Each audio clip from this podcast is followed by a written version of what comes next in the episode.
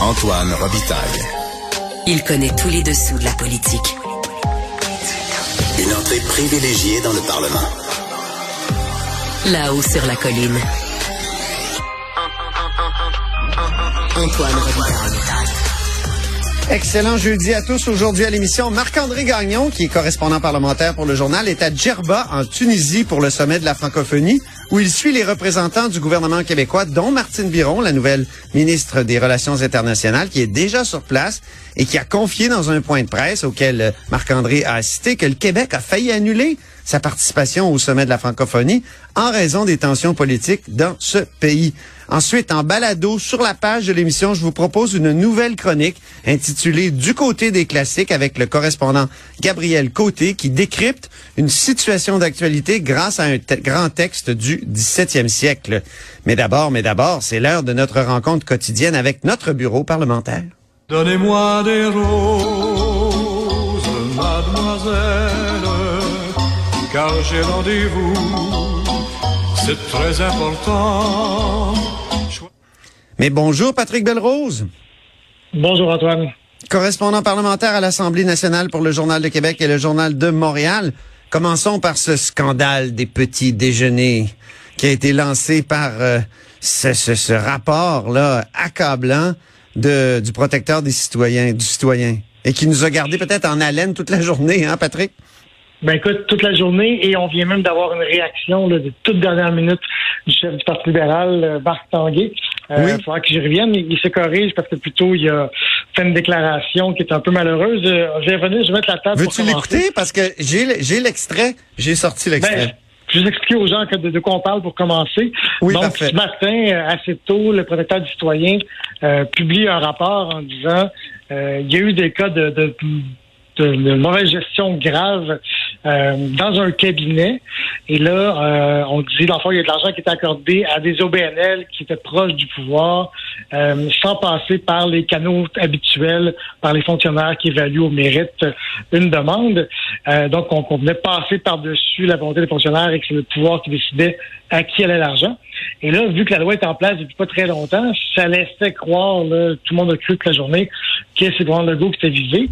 Et c'est à ce moment-là que... Tu veux dire la loi sur les, les divulgateurs, là, les, les, les lanceurs d'alerte. les lanceurs d'alerte, oui, c'est ça.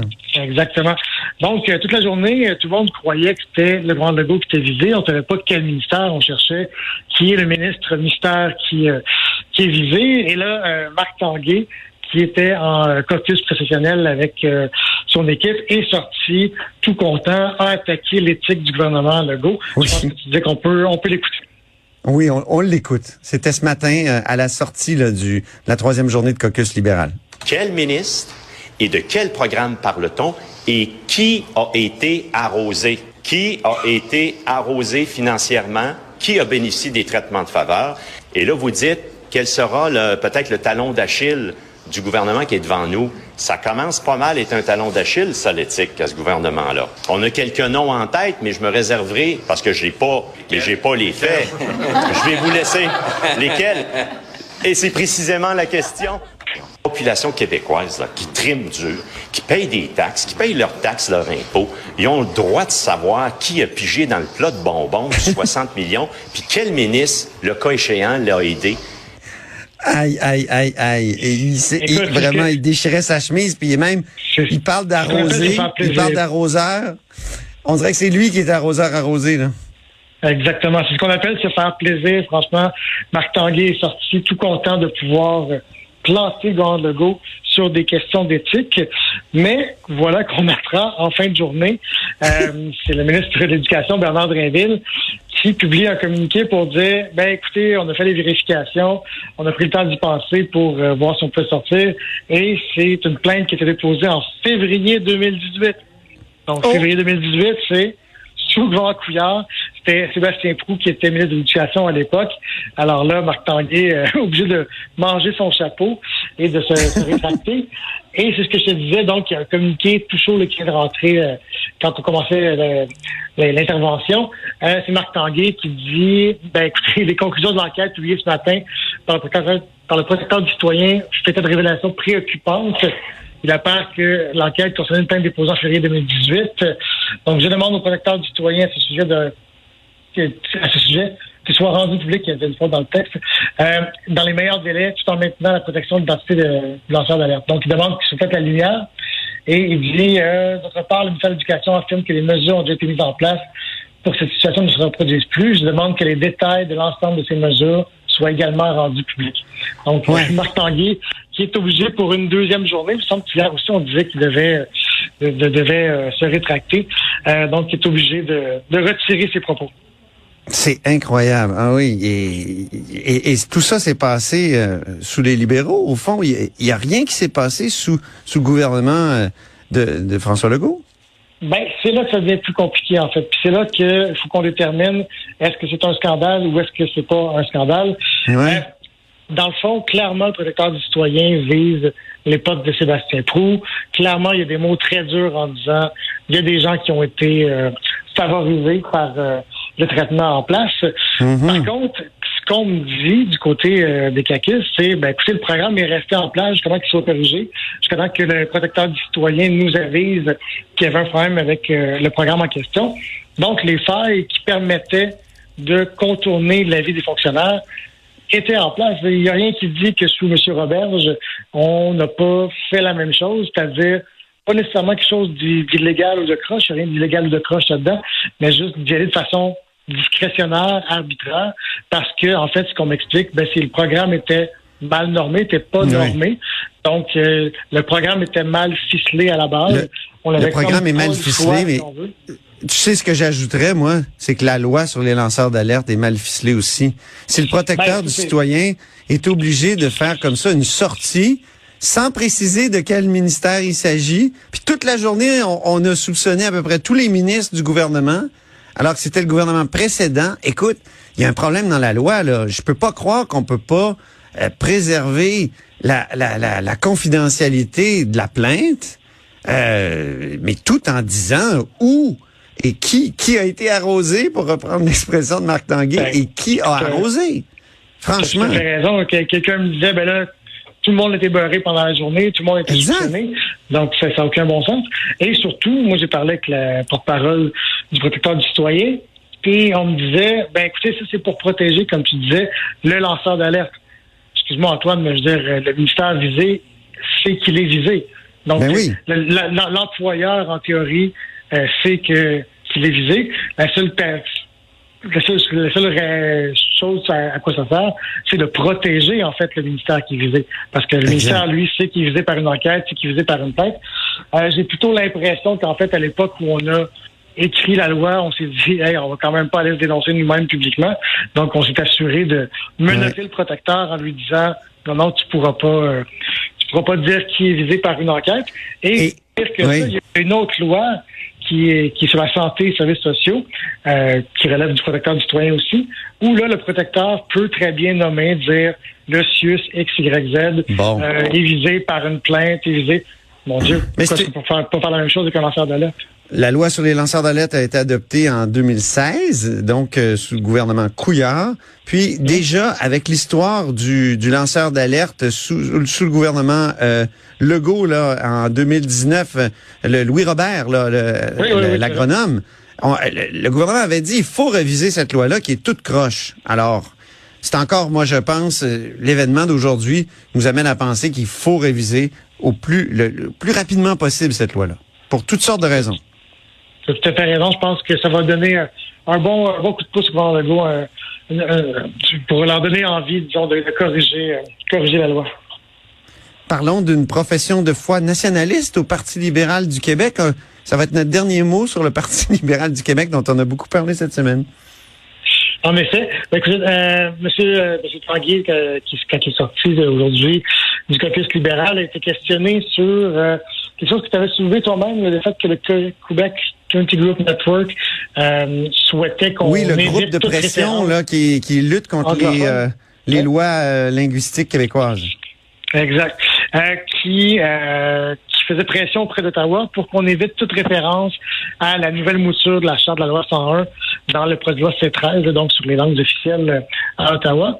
Euh, donc, euh, le QCGN, comme on l'appelle, affirme Oui. que la Charte de la langue française est liberticide. Donc, on a questionné M. Tanguay là-dessus aujourd'hui pour euh, voir... euh, ce qu'il avait ce pensait. Il disait non, écoutez, c'est absolument pas liberticide. Au contraire, il, il est venu à la défense euh, de la charte de la langue française. Et ce qu'on en comprend, c'est que il n'y a plus grand-chose qui sépare euh, le Parti libéral de la CAQ sur euh, la question de la langue. Eh ben. Oui, il y a toujours des critiques qui sont faites par rapport à la réforme de la 101, par exemple, sur les euh, le gel qui est fait dans les anglophones. Mais pour le reste, euh, on sentait M. Tanguay qui disait non, non, on va être là pour défendre le nationalisme québécois, défendre la langue. Euh, donc, les reculs sur Mme Anglade, là, ça semble un petit peu loin euh, ce qui été dit aujourd'hui. Bien. Et tu veux nous parler enfin du Parti québécois qui aura vraiment très peu de moyens pour fonctionner à l'Assemblée nationale? Écoute, très, très peu de moyens. Euh, on sait qu'il y a des discussions qui sont euh, en cours pour reconnaître euh, le Parti québécois et Québec solidaire. Sauf que le Parti québécois, ben écoute, ils ont seulement trois députés, donc c'est c'est pas facile. Euh, les autres partis veulent lui donner euh, des pouvoirs, euh, disons, pro-rata de ces trois élus. Et ce qu'on apprenait aujourd'hui, c'est que ce qui est offert au Parti québécois, c'est 732 000 dollars euh, pour son budget de, fonction- de- de fonctionnement. C'est euh, beaucoup, beaucoup moins que les autres partis. À Québec, par exemple, on offrirait euh, 2 2,6 millions à QS, 5,1 millions au PLQ. Et ce 730 000-là, c'est, c'est même pas le vrai chiffre, selon Joël Arsenault euh, du Parti québécois, qui dit, ben, écoutez, ça, ça inclut les députés en circonscription. Donc, en, en fait, le, Ah le oui. chiffre est près de 500 000 c'est, c'est très peu. Euh, mais en même temps, je veux dire, le Parti québécois, ben, comme je disais, a trois élus. Déjà, euh, le gouvernement est prêt à lui reconnaître le, le statut de chef parlementaire. Donc, de permettre à Paul Saint-Pavon- à Paul Saint-Pavon de pouvoir poser des questions au premier ministre. C'est déjà ça? Euh, Hmm? Exactement, mais on, au Parti québécois, on veut avoir un poste de leader parlementaire, peut-être même un président de caucus. Là, donné, il va manquer de monde pour, euh, pour tous ces postes. Oui, c'est ça. Président de caucus, je sais pas si c'est vraiment nécessaire. À trois, là. Je pense que c'est un caucus qui demande des gère leaders bien. parlementaires, il demande, c'est sûr et certain. Et puis là, maintenant, on se dit, ben, écoutez, euh, à trois députés, c'est pas certain qu'on va pouvoir accorder des budgets de fonctionnement pour, euh, pour tous ces postes-là. Est-ce qu'ils auront de l'argent pour la recherche? Parce que je pense que ça, c'est le nerf de la guerre, comme on dit. C'est le nerf de la guerre, puis pour la, pour la démocratie, je dirais que c'est vraiment ce qui est le plus important parce que Voilà. souvent, souvent les, les recherchistes sont ceux qui se plongent dans les dossiers, ceux qui épluchent les projets de loi et qui alertent les journalistes et les parlementaires en disant hey, un peu, regardez, ici, ça va avoir tel ou tel impact. Euh, souvent, c'est des gens qui sont formés pour ça. Écoute, je ne sais pas s'ils vont avoir les moyens de ça, mais avec 500 000, disons que tu peux pas payer euh, énormément de recherchistes. Il faut en plus que tu payes évidemment tout le reste. Est-ce que c'est terminé? Parce que ce matin, lorsque justement, juste avant midi, là, Marc Tanguay du Parti libéral a été questionné là-dessus. Il a dit, attendez, c'est pas terminé. On est très déçus que le Parti québécois ait coulé ces informations-là. Euh, Est-ce que c'est définitif? Actuellement Non. ou Non, non, exact. C'est pas terminé. C'est des négociations qui sont en cours. Ce qu'on comprend, justement, comme tu disais, c'est que les informations ont été coulées parce que là, le Parti québécois voit très bien que euh, le, le deal, l'offre qui est sur la table, est pas bonne euh, pour, pour eux. Donc, ils ont décidé, euh, c'est après ce qu'on comprend, de couler l'information parce que euh, pour l'instant, c'est des grenailles, comme ils disent. Oui, c'est des grenailles. Surtout compte tenu du, du- du- des votes qu'ils ont obtenus, là, euh, le Parti québécois, ils ont quand même quoi 600 000 votes? C'est plus de votes que le Parti libéral du Québec qui, lui, bon, c'est sûr, a beaucoup de sièges. Là, c'est, c'est, c'est des bureaux de comté qu'il faut euh, combler, ça je peux comprendre. Mais en même temps, il y a une telle disparité entre les, les temps de parole, telle disparité entre les budgets. Je, je, je trouve que c'est euh, ça, ça en est euh, choquant. Ça en est choquant, tout à fait. C'est, c'est la raison pour laquelle il faut minimalement une réforme parlementaire et au mieux une réforme du mode de scrutin. Parce qu'en effet, euh, chaque parti d'opposition a environ 15% Euh, Le Parti conservateur n'a eu aucun député, comme on sait. Le Parti québécois a trois députés. Euh, c'est sûr qu'il y a une disparité qui est, qui est difficilement, euh, qui est difficilement justifiable. Par contre, ben, avec trois députés, on peut pas non plus dire on va euh, avoir énormément euh, de budget si c'est pour faire fonctionner euh, trois députés. Voilà, exactement. Mais en tout cas, c'est un lendemain d'élection, je trouve, assez agité avec pour le Parti québécois, notamment à, à cause de ces, ces débats-là. Puis évidemment, le serment, ça, on va voir le 29 ce qui va se passer. Pour le Parti québécois, pour le Parti libéral. Oui. Et Québec solidaire, comme d'autres l'ont mentionné euh, auparavant, je pense que c'est Mario Dumont, euh, semble toujours sonner. On, Oui. on les voit pas vraiment, on les entend pas vraiment. On dirait qu'ils sont un peu, un peu KO puis qu'ils tentent de reprendre leurs esprits. J'avoue que pour euh, pour un lendemain d'élection, euh, j'ai rarement vu ça. Et M. Legault doit être quand même mort de rire en voyant l'opposition Ouais. qui, qui se chicane entre eux, qui les démissions. Ben, c'est sûr. Alors, sa bonne fortune continue. Hey, merci, je suis obligé de t'arrêter ici, cher Patrick. Alors, c'était... euh, merci, Patrick. Plaisir. C'était Patrick Belrose, euh, correspondant parlementaire à l'Assemblée nationale pour le journal et le journal. À demain.